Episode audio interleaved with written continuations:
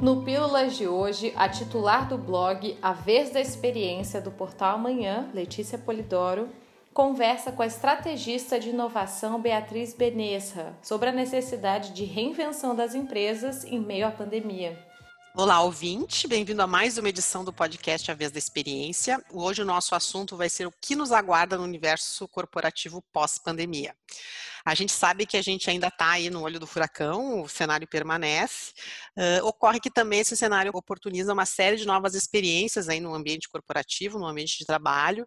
E um dos legados uh, da pandemia vai ser justamente essas novas experiências que estão fazendo que antes alguns processos que eram offline uh, estão passando a ser online e estão sendo aprovados. São experiências que estão sendo validadas pelas empresas e a tendência é que isso permaneça mesmo após uh, a pandemia, por justamente estarem trazendo resultados bem positivos. Tá?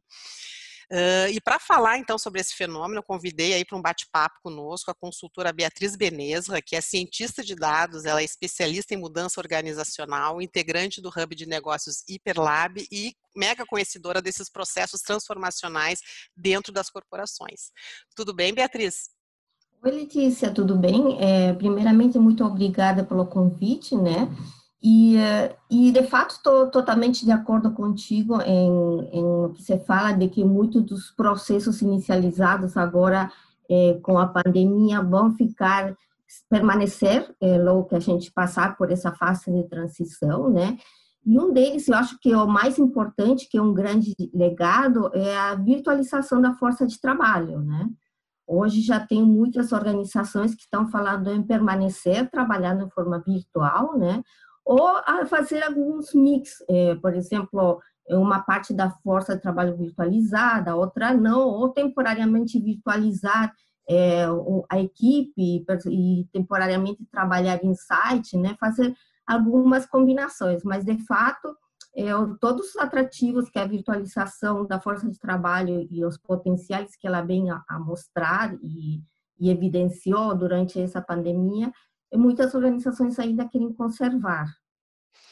Legal. E como é que tu acha que vai ser o impacto disso depois no futuro e dentro das empresas? Como é que elas vão se, se, re, se reestruturar?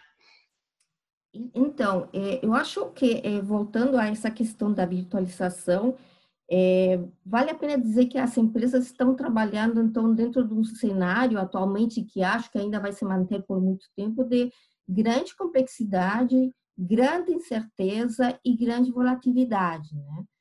E, e essa questão da virtualização da, da força de trabalho, eu acho que é um grande legado, um legado muito positivo. Por quê? Porque quando há, há um, uma rede social interna dentro da organização, e isso que a virtualização trouxe, né, a formação de verdadeiras redes sociais internas dentro da organização, essa se, ela se converte em uma excelente ferramenta para trabalhar com essa transformação que as organizações precisam enfrentar. Por quê? Porque ela trabalha em forma colaborativa, ela é uma fonte incansável de aprendizagem, ou seja, ela pode ser usada como uma fonte de aprendizagem, né? Estimular com isso toda a transformação, que a transformação organizacional se baseia no conhecimento que é, ela, ela demanda, né? Ou seja, se eu estou fazendo hoje uma coisa de uma forma e quero fazer de uma forma diferente, eu preciso aprender a fazer.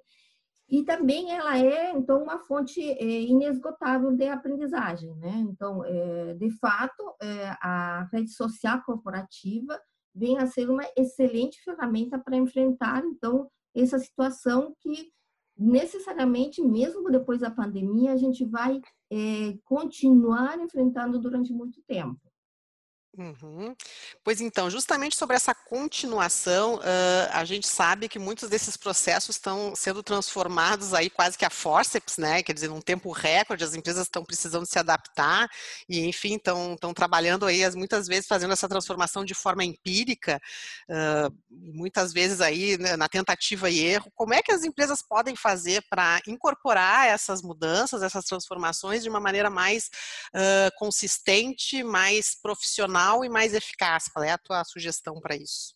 Então, é, há uma necessidade imediata de começar a absorver conhecimento, tá? Então, elas têm que desenvolver uma série nova de competências dentro da sua equipe de trabalho, tá? Então, as equipes de trabalho têm que se transformar em ferramentas da transformação. Isso só é possível quando você insere nessas equipes, é, dá para eles ferramentas, dá para eles instrumentos para que eles possam fazer esse trabalho de transformação. Você já tem que dar para eles um conhecimento adicional para que gerem, então, essas competências, tá? Como é que é a forma que eu posso ter é, de poder fazer isso de uma forma rápida. Então, voltamos para é, o trabalho da consultoria. Tá? A consultoria é uma forma muito rápida das organizações poderem absorver conhecimento. Porém, aquele padrão antigo da, da, consultoria não se adapta mais. Qual é a nova consultoria que entra agora em jogo dentro desse novo cenário? Aquela consultoria que vai ajudar a instrumentalizar a força de trabalho das organizações. Para quê? Para que eles possam, por si próprios, desenvolver seu DNA transformador. E o que, que é esse DNA transformador? Justamente capacitar as equipes de trabalho para que elas, com o uso dessas ferramentas, possam fazer todo o processo transformacional ok. Então, a mudança verdadeira ela tem que vir de dentro para fora, né? Uma mudança que se sustenta, ela nunca pode ser assim de fora para dentro, né? Então, acredito que realmente concordo contigo aí que uh, precisa ter todo um trabalho para que as próprias empresas se, se uh, apropriem desses conhecimentos e então consigam fazer essa transformação de uma forma verdadeira e, e depois sustentável.